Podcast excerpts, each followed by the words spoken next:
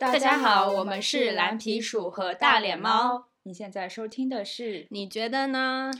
大家好，我是大脸猫，一个出入于上海市静安区高档写字楼的非精致白领。大家好，我是蓝皮鼠，是一个在上海乡下无业但有房的快乐九零后。今天这期节目呢，我们来给大家推荐一个冷门的旅游胜地——保加利亚。相信很多人跟我一样都对这里不太熟悉。大脸猫呢，却曾在保加利亚生活工作一个半月。这次就由他来给我们分享他在当地的所见所闻。希望等疫情过去后，大家都能有机会去亲身体验一番。那大脸猫。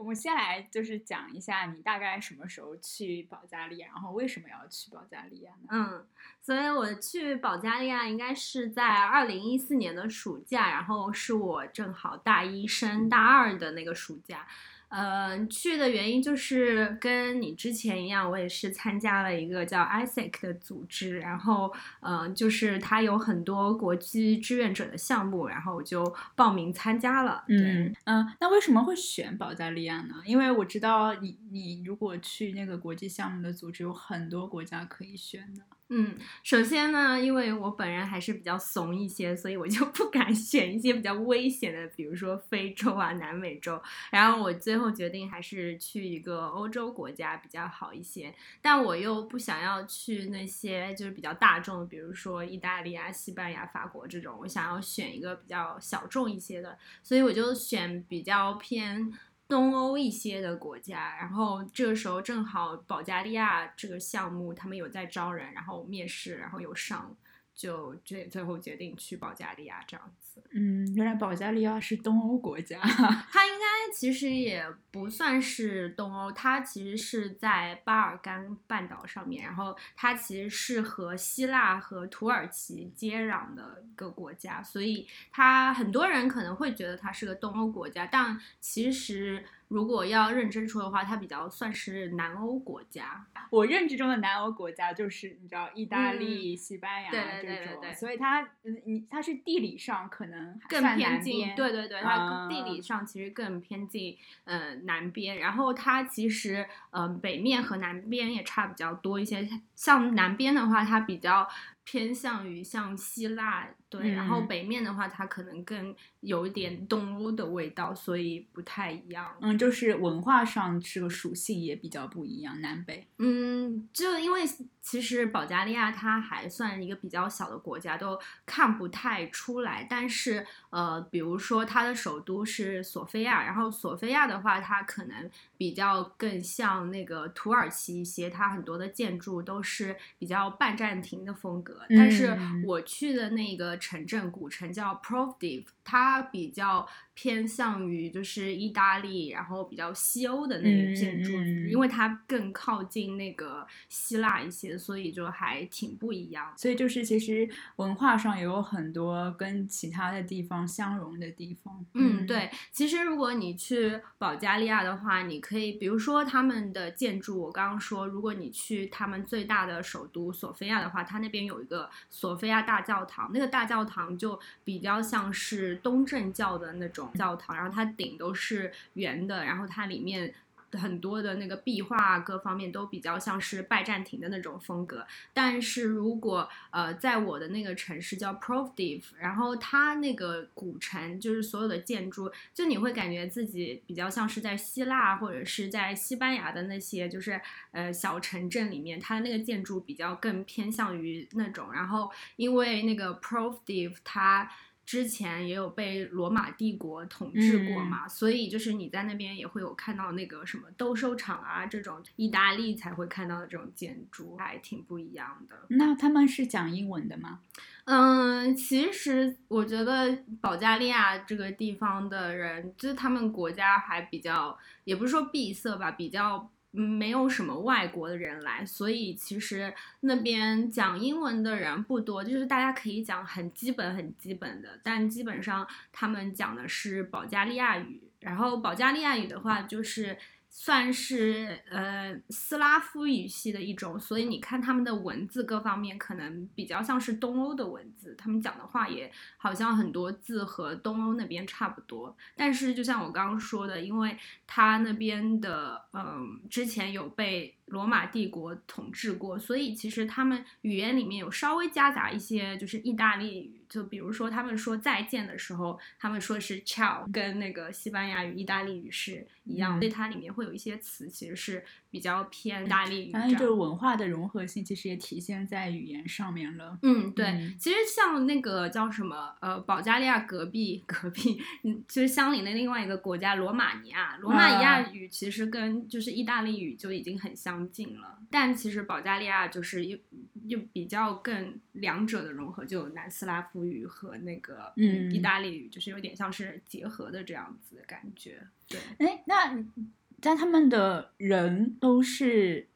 呃，就是像东欧人那样嘛，人种上面，我觉得比较长得比较像东欧人，啊就 是俄罗斯那一挂的。嗯，对，比较比较像是那种。了解了这么多关于保加利亚知识是。在去之前就有做好心理准备去了解的，还是去之后才发现去学习到的？嗯，我去之前就是对于这个国家就是一无所知，然后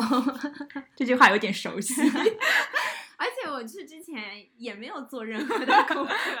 也没有任何的期待，然后我就去了。对，所以像那边的文化各方面，确实是去了那边之后，然后才开始慢慢了解到，就完全一点功课都没有做。那你怎么知道人那边安全系数没有非洲或者是南美洲来的？我猜测的。我就觉得 可能欧洲都比较，就是靠刻板印象，对，就是靠我的刻板印象，就是就欧洲就整体上可能就是好安全一些，对。那你刚下飞机的时候有没有获得特别大的冲击？我觉得其实还好，就是刚下飞机的时候就觉得是一个就是很一般的机场，但我那边就是。基本上看不到亚洲人的脸孔，就是全部都是欧洲人，所以这可能是我觉得比较奇怪的一点。因为我在德国转机嘛，就是从嗯国内飞德国那架飞机上还是有很多中国人，但是我从德国飞保加利亚的那个班机上面就完全没有亚洲人的面孔，而且比较好笑的就是。呃，那架飞机上就开始那个餐就变很差，就只给我们每个人扔一个三明治。哇，还有三明治，还不错，还不错。我到那边的时候，其实有一个小插曲，就是因为其实是应该有就是当地组织的人来接机我嘛。嗯。然后我在转机的时候，我还有发信息问他说：“我说等一下，我下一班飞机就要飞了，你们会不会有人接我？”然后他们就说有人会接我，但我到了那个机场，发现没有人接。我我就打电话给那个负责的人，他就说他们目前没有人可以来接机，他就说你就把。电话给身边随便一个人，然后我就随便找了一个站在旁边的保加利亚人，然后他也完全不会说英文，我就直接把我的手机给他，我就说你听这个电话，然后他也就是一脸就是不知道发生了什么，我就把手机硬递给他，然后我说你接一下，听完电话了以后用很简单英文说跟我走，然后他就抓起了我的那个行李箱，然后我就跟在他后面，其实当时心里也很慌，因为你也不知道他到。到底要干嘛？他有没有懂这个意思？嗯，然后他就帮我去买了车票，然后把我送到了那个车上，然后还跟那个司机说，呃，就是要叫我到哪一站下车，因为我坐的那一站还不是终点站，它是当中停靠的一站，所以他还特地跟那个司机说，你要让这个女生在这一站的时候要下车。其实刚开始的时候，我是有一点生气的，因为。嗯，本来说好有接机的人，而且没有人接机，而当地就是我也不懂保加利亚语，然后那边的人也不怎么会说英语，所以我是一个很随机的行为，我就随便把这个 手机给那个人，我也不知道他会不会就拿了我的手机跑。从结果来看的话，其实他就是温暖到了我，就是我会觉得哇，当地的人还是人很好，然后很淳朴，而且我一上那个车，因为。呃，那边真的没有什么亚洲人，所以大家我一上车的时候，大家都有一种盯着你看，对，想说来了个什么人，然后我也不知道要坐哪儿，大家都。就很热情跟我说你应该要坐哪，然后可能他们还会尽力用英文跟我说你要去哪一站，然后我到站的时候就基本上车上好多人都跟我说你的站到了，你的站到了，你要下车，就类似于这样。我觉得其实嗯，算是一个很温馨的开始吧。因为我之前去哥伦比亚项目，我就呃给我安排了寄宿家庭嘛。嗯，那你是呃到了那边以后直接去寄宿家庭，还是一个什么样的流程？嗯，我们那个项目就是没有住在寄宿家庭，我们是住在那个当地学生的学生宿舍里面。对，所以基本上和你同一层楼的可能就是保加利亚当地的大学生。对，就没有体验到当地的家庭的一些文化，但是呢，我们每个人都会有自己的一个伙伴，就是当地的大学生会有一对一的那个，对，就是有个 buddy，然后他可能会带你出去玩啊，然后告诉你一些当地的一些文化。就是照顾你的日常生活起居，就是会有这样一个人的存在，所以就是你还是可以从他们的身上，呃，了解到他们当地的年轻人的生活都玩些什么，干嘛，就类似于这样子。嗯，这个项目本身是做什么的？我这个项目本身其实是做一个文化推广，就像我刚刚说的，嗯，可能保加利亚就是外面来的人比较少一些，所以他们对于其他国家的文化并没有特别了解。然后我们就当时办了好几个不一样的文化活动，就比如说我们有一个活动是，嗯，每个人做一道自己家乡的菜，然后可能就是办一个小的 party，然后邀请当地的大学生和我们一起来品尝，就是不同国家的菜。然后另外一个话，我们也有做那个，呃，就是有点像国际市集，就我们会我去之前有带了很多就是中国的小礼物啊，这种你知道。就是淘宝上中国节，都一样，都一样。然后还有那个，我爸还给我准备了，呃，他给我买了那个扇子，上面写了那个书法那种，说你到时候每个人发一个。然后你知道我最淘的是，我我那个时候就就是非常的就是想要省钱，然后我就带我妈。写的那些书法，他就练书法，很多宣纸。我妈自己写的书法，然后他就放在家里，就是也是堆积嘛。然后我就把那一叠他用宣纸写的书法带到那边分发给大家，然后大家就说：“哇，art！” 就是处理一下我们家的垃圾没？What？并没有，但是就嗯，就当时就带了很多。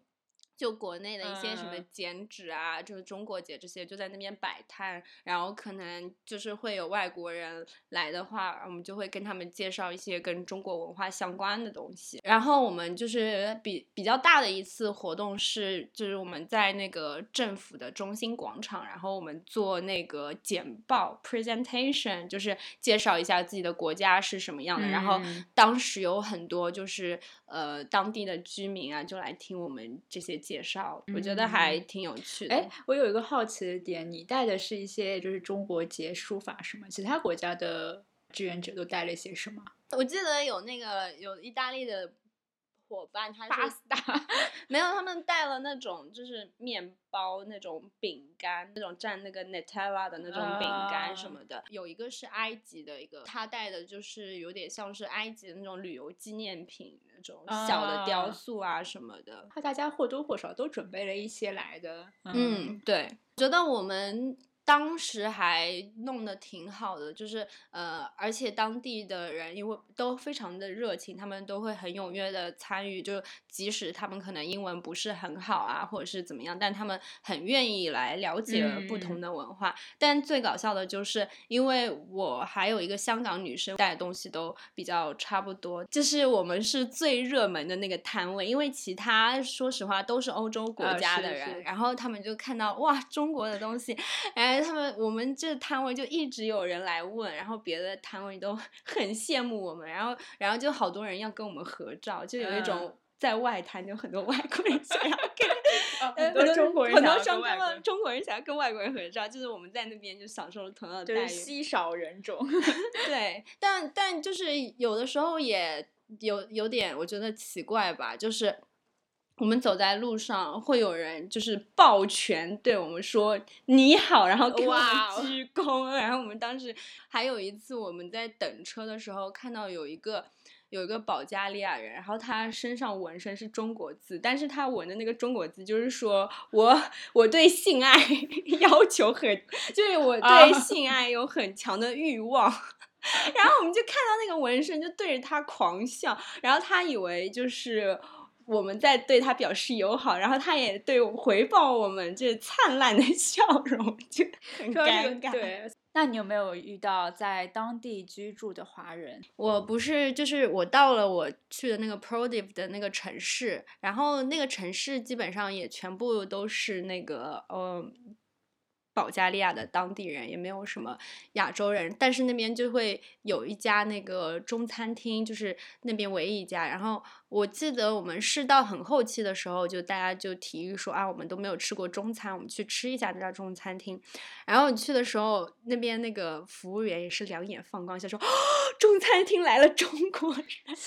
然后你知道他们他们那边很搞笑，他就是那边都没有就是筷子，然后他特地从下面橱里面就看到我们要结账的时候，赶紧从下面拿了两把 筷子给我。然后后来我们就是有去好几次那个中餐厅，然后有一次我们遇到那个中餐厅的老板，结果他是一个上海人，然后他就嗯很激动，他因为他好像。已经好好几年，就是六七年没有回过国内。然后我还记得他说他住在徐汇区之前，然后他就很激动，他说哇你也是上海人。然后就后来他就一直会邀请我们去那边吃饭。然后你知道他还带我们去就是 Prodiv 那个城市最贵的夜店啊然后那个夜店他们是就是有这种脱衣舞秀什么的，哦就 但是很 wild，这老板也是很 wild 的，然后他他还有跟我说，他说啊、如果我之后回上海的话，他给我留了那个电话号码，说你可以随时来联系我。哎，你们的那个组员，你刚刚提到有香港女生嘛，然后还有很多欧洲国家，都是来自哪些欧洲国家？嗯，就我们有呃两个意大利人，然后有一个呃阿塞拜疆，然后一个乌克兰，然后一个捷克，然后还有一个埃及，然后再加我和一个呃香港女生这样子。感觉大多数国家都是蛮相近的。对，就是我在那边的时候，我有感受到，就是像嗯，他们因为都是来自于欧洲国家，所以他们之间可能文化上互相了解比较深。但是因为像我的话，这是我第一次去欧洲，就是一个人，然后之前也完全对于欧洲的文化各方面没有很了解，所以可能很多时候聊天的点啊，或者是比如说他们说哦，我们去吃个 kebab，那个时候我根本不知道 kebab 是什么，我还会问他们说什么是 kebab，然后他们可能会觉得啊、很惊讶，说你竟然不知道这个是个什么东西，嗯。就可能就是这些小的点，就是我作为一个中国人，对于欧洲的文化那个时候完全不了解，然后可能有很多需要学习的点，然后可能就是他们习以为常的东西，我会觉得说哦，我完全新鲜对我很新鲜。那你他你们保加利亚都吃些什么？我们保加 利亚 哦，说到这个，你你知不知道有一个很有名的酸奶品牌叫穆斯利安？莫斯利安，莫斯利安，长寿村的秘密，你知道莫斯利安就在保加利亚吗？哦我知道它是一个什么中欧的村庄，但没有注意过是。，对，其实莫斯内安就是保加利亚的，确实就是保加利亚的酸奶是他们那边比较有名的东西吧。然后他们会用那个酸奶，然后加黄瓜，就是他们的一道非常传统的汤，而且那个汤是啊冷的，你知道吗？对，它的酸奶，我知道希腊酸奶是很厚、很粘稠的那嗯种。那保加利亚酸奶如果做汤的话，是不是比较稀一点？嗯，其实它酸奶有分很多种，但它嗯做汤的那种就比较稀一些，但它也有就是希腊式的酸奶，因为它跟希腊很近嘛，所以吃的东西还挺像的。嗯。有没有特别好吃的很推荐？有印象的？我觉得他们那边就是烤肉还挺多的，我觉得也是跟就是因为希腊不是也有很多那种烤肉，然后。土耳其也有很多烤肉，所以就是我们在保加利亚的话，每次晚饭可能都会点那个肉丸，然后还有那种肉串啊什么，就挺多这种。猪肉还是鸡肉还是牛肉？牛肉吧，是不是？嗯，都都有都有。然后呃，肉丸的话一般是以猪肉为主，对我觉得那个还挺好吃。然后然后它还有配那个沙拉，就是跟希腊一样的那种，它就是番茄，然后生菜，然后加上那个奶酪，就是非常简单的，但是就是比较传统的一道一道菜吧，就。肉，然后配上这个沙拉，就是我觉得他们基本上是每一次晚饭都基本上吃这个，而且他们那边量巨大无比，就是要两三个人才能吃完一人份的量，很便宜，大概这样一盘大概四五欧吧，四五十块钱，四五欧一大盘，哇！就我们那时候吃，对，就我们那个时候吃，我不知道现在可能就是，那是不是那边的？物价还可以，对那边很便宜，我觉得就比如说那边一包奥利奥饼干，大概人民币一块钱都不要。就刚刚不是说到那个酸奶嘛，然后我们其实保加利亚的牛奶也特别特别好喝，我就记得就是去保加利亚的时候，我们。第一次喝那边的牛奶，就是随便楼下的一个超市，然后就走进去拿了一瓶冰牛奶，那牛奶就是真的是甜的，就完全没有放任何东西，但它喝起来是很甜的牛奶，就是不知道为什么就特别特别好喝，对。可能就是特别新鲜吧。对，他们的牛奶真的很新鲜，然后酸奶应该也是很新鲜的那种。除了牛奶，还有什么比较有特色的饮料？刚刚说，因为那边物价很便宜嘛，所以就每天都会去喝那个新鲜榨的果汁。那个 gelato 也很好吃，也很便宜，就是感觉有点像是嗯便宜版的西欧。对对。然后东西是一样好吃，但是比西欧要便宜又有意大利的 gelato，又有希腊酸奶，对，都便宜。对，还不错，就还蛮好吃的都。那边气候也很好，就我记得我在那边的时候，基本上都没怎么下过雨，就每天都是大晴天。就夏天的时候，就还蛮适合去玩。对，就比较像是那种南欧国家，就是一直就天气很晴朗。那你们？每天除了去啊，比如说你刚刚说的做一些文化活动啊、presentation 啊之外的时间，你们一群外国人都干嘛？对我们和一群外，我和一群外国人，就我刚刚说的，就是有很多的 cultural shock 嘛，所以我觉得我在那边的时候，就是第一次。和外国人一起玩，我觉得他们真的很爱喝酒和 party。我就 记得我们去的第一天就是去别人家 house party，然后我不知道，就是说如果你去别人家 party 的话，就是你要自己买好酒，然后买好饮料再去。就是感觉在国外这还蛮常见的，就如果你去别人家里面的话，你要自己带好这些。但我当时都不知道，然后他们就一开始就说：“那我们去超市。”我就想说要去超市干嘛？然后他说：“你都不挑一。”下你的东西，因为像我们在国内的话，办那个宴会或者是 party 的人就会准备好所有的东西，所以我就非常的就疑惑，所以我要去超市里面买什么。然后，但是我觉得那天还挺开心的，就我们现在就是别人家里面，然后后来我们就因为太吵了，然后我们就出去，然后我们就到一个山顶上，然后大家就在那边喝酒啊聊天，就我第一次有这样子的体验，之前在国内都没有。但是，嗯，后来我就有一些厌烦，因为他们每天 晚上都要去一个精力过于充沛，就是白天不工作，晚上一定要喝酒，然后可能每天都要弄到凌晨一两点这样子。除此之外的话，我们可能假期的时候，我记得我们会嗯结伴，然后去别的城市玩，然后就是保加利亚，就是有一边是在黑海嘛，所以那边也算是一个夏天的度假胜地，就很多人都会去。那那个地方叫 Borgas，然后那边就是又是便宜版的西班牙或者意大利的感觉，然后那边有很多的赌场啊，然后哦又又有很多那种就就是你知道海边可以娱乐设施，对对对对对对对对对。然后我就记得我们第一次去的时候就是经验不足，然后我们去了之后发现。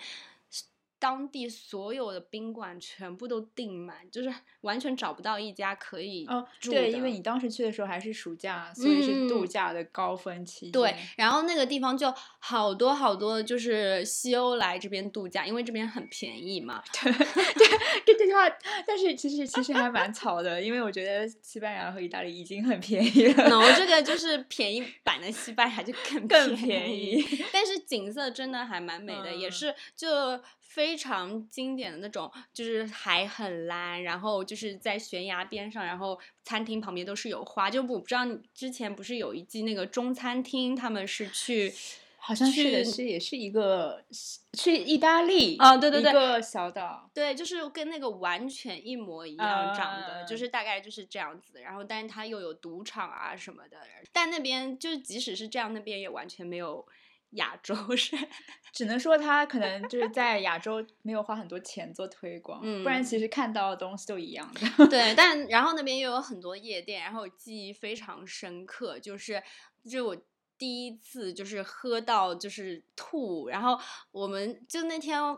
这种夜店就是你进去有一个 entrance fee，然后你进去之后就可以一直免费喝酒，但我之前都没有这种体验。然后大概喝了两杯，我已经就是已经不行了，我就跟我朋友说，我真的很想吐。然后他就把我架到那个夜店的门口，夜店的大门口。然后那个保安就看到我就是想要呕吐，他就说 no no no no no，但是我已经控制不住自己，我在那个夜店的正门口吐了。然后后来我就断片了，我就什么都不记得，好像是我我里面的就是那个意大利的小伙伴把我带回了 住的地方。第一次就是玩的这么疯吧？嗯，对，感觉就只有感觉在国外比较容易放得开，在这一点上，因为可能外国人那种人来疯的性格比较有感染力。对，我也觉得。那除了去像海边度假、博盖的这种城市之外，还有没有一些别的旅游的地方，你觉得非常值得推荐的？我觉得，嗯，就是保加利亚这个地方，它还其实挺多历史遗迹的。像，嗯，它最大的那个城市索菲亚，然后它除了有那个最大的那个大教堂之外，它有很多拜占庭之前遗留的，可能是。几世纪的那种就是古迹，古迹对，它会有这种。然后我记得还有一个就是它在山顶上的修道院，然后那个修道院也是，嗯，应该算是欧洲最古老的拜占庭的修道院之一，叫里拉修道院。它这些景点的话。嗯，就是你可能自己去有点困难，因为我们那个时候都是有保加利亚当地的朋友带我们去，因为你要坐一个大巴，然后它那个大巴是开到就是有点像是山脚下，然后那个地方就是完全没有英文，然后当地人也完全不会讲英文。如果你没有人带你去的话，你可能根本就没办法去到那边。但是我记得我对那个修道院印象还挺深刻的，它是在一座山上面，然后嗯。然后那边因为那个修道院非常古老，然后它里面有一本很古老的圣经。欧洲有很多，特别是呃东正教的人会特地来这个地方去看那本圣经，然后去亲吻那个圣经。所以就是你看到好多好多人在排队，就是去专门朝圣。但是你可能要比较了解东正教这个文化，你才可能就是知道有这个地方，会去这个地方。哎，那你说连英文的路牌都没有，那他们那些就是一些历史景点上面会有？英文的一些说明吗，就是让你看得懂这个东西到底是讲什么的。我觉得好像并没有，因为我们那个时候我去的时候，是因为我有那个 buddy，然后他会提前跟我说这个地方是什么，就我可能会先上网查一下这个呃是什么内容，然后去到那边的时候，他也会跟我介绍，口头上介绍说这是什么，这是什么。但如果要我自己去的话，我可能连那个嗯在。去的那个巴士我都找不到，那个站是在哪里？那感觉就是保加利亚就没有花很多钱在那开发旅游资源上面，嗯，最起码。一四年的时候没有，嗯，不知道现在怎么样。听上去应该很值得开发利用。对，因为我还记得记忆很深刻，是呃有一次我的那个 buddy 他带我去了一个古城，然后那个古城就是一天只有一班车，就是来回，里边基本上没有汽车，然后完全就是你好像回到了中世纪，也没有就是现代的建筑，就是所有的东西都非常非常的古老，你好像就是真的是时光穿梭到了。十五、十六世纪最中心的广场那边有一个碑，然后会有一个钟，然后有一个那个叫什么呃邮局。但如果没有当地人带你的话，你根本没没办法去到那些地方。对我感觉其实你如果细究起来，欧洲应该有很多像这种嗯类似小小的，然后不为人知，也没有什么游客那种小城市。嗯可能现在居住的人也越来越少那种。但我觉得我去的那个我居住的那个城市叫 p r o v d i v 那个城市还挺好的。那边因为它应该算是保加利亚第二大的城市，然后它又是一个古城，但它又有现代的设备，然后那边的人英文也挺不错的，所以我觉得还挺值得一去。就我一开始的时候不是有说，因为那个城市可能以前是罗马帝国的时候有被占领过嘛，然后那边也有一个小的斗兽场。然后我记忆非常深刻的是，我们那个时候夏天的时候，他们会在那个斗兽场里面举办一些文艺表演，然后你是真的可以坐在斗兽场里面，然后看那个舞台上的表演，就。就我觉得还挺神奇的，因为比如说你去意大利或者是去别的国家，呃就是虽然有那个就是场地，但你嗯没办法真的就是坐进去，你可能只能就是有点像是游客一样，对对，对看一下废墟。但是这个你是真的可以就是体验到坐在里面，然后看表演。让我想起了去云南的玉龙雪山看那嗯个 张艺谋那个丽江吗？什么丽江印象？啊，就是张艺谋有哦个系列印象系，他就是以那个雪山为背景，然后一然后有一个小剧嗯场，但我让你对着雪山看。但我觉得那个还不太一样，因为嗯，因为张艺谋这个他还是比较把它作为一个项目来做，嗯但是我觉得在 Prodiv 那个就是斗兽场，它是真的有点像是城市广场，就可能市民平时也可以进去，就是坐着嗯聊聊天，就是他们生活中的一部分，而不是它真的是一个旅游景点或者什么。个完全的公共设施。对对对对对对对，嗯我觉得这这个还挺酷的，嗯感觉是别的地方好像没有怎么对，因为你像罗马斗兽场，它是一个景点，它就是要嗯收门票，然后你还要排队，就是你看过一圈以后你就出去了。我跟悠想说，这是一个便宜的欧洲，然后你要 便便宜的西欧，但是你又可以体验到很多那句话叫什么？低配版。平替，平替，低配版意大利加西班牙加希希腊腊加土耳其，其实海都是同一片海，你只是从那个角度看过去对对，你值得拥有。那个时候你也年纪蛮小嘛，二十嗯岁不到吧。嗯然后你那边待了一个半月，你刚刚也讲有很多很多新鲜的第一次的嗯体验。你觉得，嗯、这一次在保加利亚的经历有没有改变一些你对某些事情的看法？我觉得我绝对有，就是因为我前面也说，在此之前我可能完全没有接触过，或者是亲身体验过那种欧洲的文化，或者是不同国家的人吧。然后我觉得通过这一次，我可能呃怎么说？不仅是眼界的开阔，我可能对于不同国家的人的理解也增进了。就是呃，比如说我们里面有一个是埃及人嘛，然后他那那个时候夏天不是正好是他们的斋月，就是他们一定要等到特定的时间、嗯晚上才可以吃饭，但。一开始的时候，他这么做的时候，我真的不知道他是斋月，然后我可能会觉得说，突然有一天，就是我们这组的人大家都不吃午餐，因为我们不好意思他吃午餐，呃，他不能吃午餐的时候，我们在他面前吃嘛。然后我当时就想说，哎，怎么突然今天大家都决定不吃午餐？然后他们还跟我解释说，哦，因为这个是斋月的原因，所以我们可能就中午就，或者是我们要吃东西的话，就不要就是当着他面 就吃一个大餐这样。我就记得，就可能我们我们每天都会等到某一个点，就是太阳下山的那个点，然后我们就开始倒数，然后我们都 点好那个菜，然后倒数那个时间，然后我们再跟他一起吃这样子。那还蛮有爱的耶。我想嗯说，那那就背着他吃，就不叫他。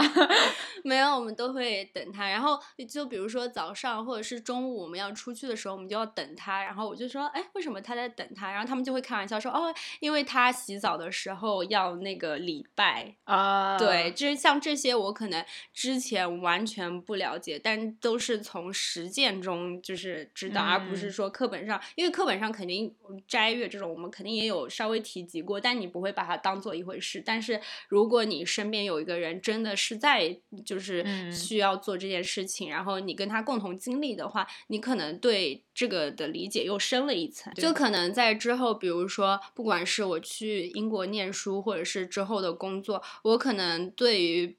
不同文化的人的接受度各方面会提高很多，就是嗯或者是他们讲一些跟文化相关的东西，我可以立刻呃 get 到那个点，而不会说哦他在说什么我不理解，嗯或者是我不愿意去了解。包容度这方面对对对，包容度这方面确实也有很大的嗯提升。其实我觉得你答案已经太明显了。如果再给你一个月去保加利亚，呃，不考虑疫情啊，你嗯会你会想去玩吗？也是还好。啊，不是低配版吗？对，但但我觉得这个地方去一次就好，就因为就你知道，就是低配版有低配版的道理，对，因为那边就是公共设施。呃，公共运输各方面真的就是跟欧洲哦差很多。你知道，就是我记得我们那个从 Burgas 然后到我们那个城市，其实应该坐火车就三四个小时，但我们坐了快一天。就他可能火车开到当中，他们就说啊，我们的车没有电啦，然后说前方可能道路什么的，然后就会就是那个车要停下来，然后可能要等半天，然后再走。然后那个铁道也是不像我们这边都有站台，他们那边换车就是你直接从铁道上走过去，你知道吗？就是很原始的感觉，就是。还就是一个没有钱的状态。对，像他嗯们最大的城市索菲亚，我觉得很小，就是你嗯可能就是走路半个小时，你整个城都已经逛了一遍了。哦那真的还蛮小的诶。去玩一次，我觉得 OK，但如果你想要再去一次，我觉得嗯也是不必了。因为诶你还没刚才没有说他们的特产，那他们都靠什么就是赚钱呢？你说那边的特产吗？就是农农副食品，刚刚有讲到奶制品，我相信肯定是特产。我觉得应该就就也就慕斯 慕斯我记得你，我记得你当初就是回来的时候，还给我带了好像是玫瑰精油一伴哦手礼。对对对，你这么一说，我想起来，就是呃，玫瑰应该算是保加利亚比较盛产的一种植物吧。然后他们那边有非常多的这种玫瑰精油，还有什么玫瑰的护手霜啊，这种护肤品有很多。因为好像就是那边有那个大马士革的玫瑰，就是是他们比较盛产的一种玫瑰的品种。然后他们会用那个玫瑰做很多很多东西。然后我记得那边还那个时候还有买那个玫瑰的饮料。就是玫哦瑰味的那种，嗯，我也不知道，有点像是碳酸饮料或者是什么的，就会有很多类似于这种。那蓝皮鼠，你觉得你听完之后有对保加利亚有了解、有心动吗？会想去一下？我觉得你讲这个低配版的概念还是蛮好的，就是如果我预算不够的情况下，感觉去保加利亚玩一圈。但是就像你说的，可能比较小吧，可能待一个礼拜玩一玩，我觉得还不嗯错。对，其实那边真的吃吃的、喝的都很便宜，然后又很不错，而且又有很多那种古建筑啊，就是也有嗯历史文化方面。但确实就是感觉，因为它是作为一个巴尔干半岛上的小国，可能就是国内很多人对它的认知也很少。就我那个时候。就是去之前，我不是说我没有做功课嘛，但我其 实有稍微看一下马蜂窝，就上面也没有什么介绍，就所以即使你想要了解，你可能在国内的网站上也不太能找到很多关于这个国家的资讯，就是要去哪里玩，有什么东西可以玩。感觉呃，要去了那边，可能有当地人介绍啊，或者是什么，你才可能比较了解。要怎么玩这个地方？对，还是推荐大家可以去玩一下，那边确实还是挺好玩的。好苍白无力，好，那就这样吧。不知道大家听了我们本期的介绍，有没有对保加利亚心动呢？你有去过什么小众旅行胜地吗？欢迎大家在评论区推荐给我们。以上就是我们本期节目的所有内容。喜欢我们节目的话，也欢迎大家前往苹果播客、Spotify、小宇宙 APP 以及喜马拉雅、网易云音乐、荔枝 FM 订阅我们。近期我们也开通了微信与微博，欢迎搜索“你觉得呢？What do you think？” 关注我们。那我们下期节目再见。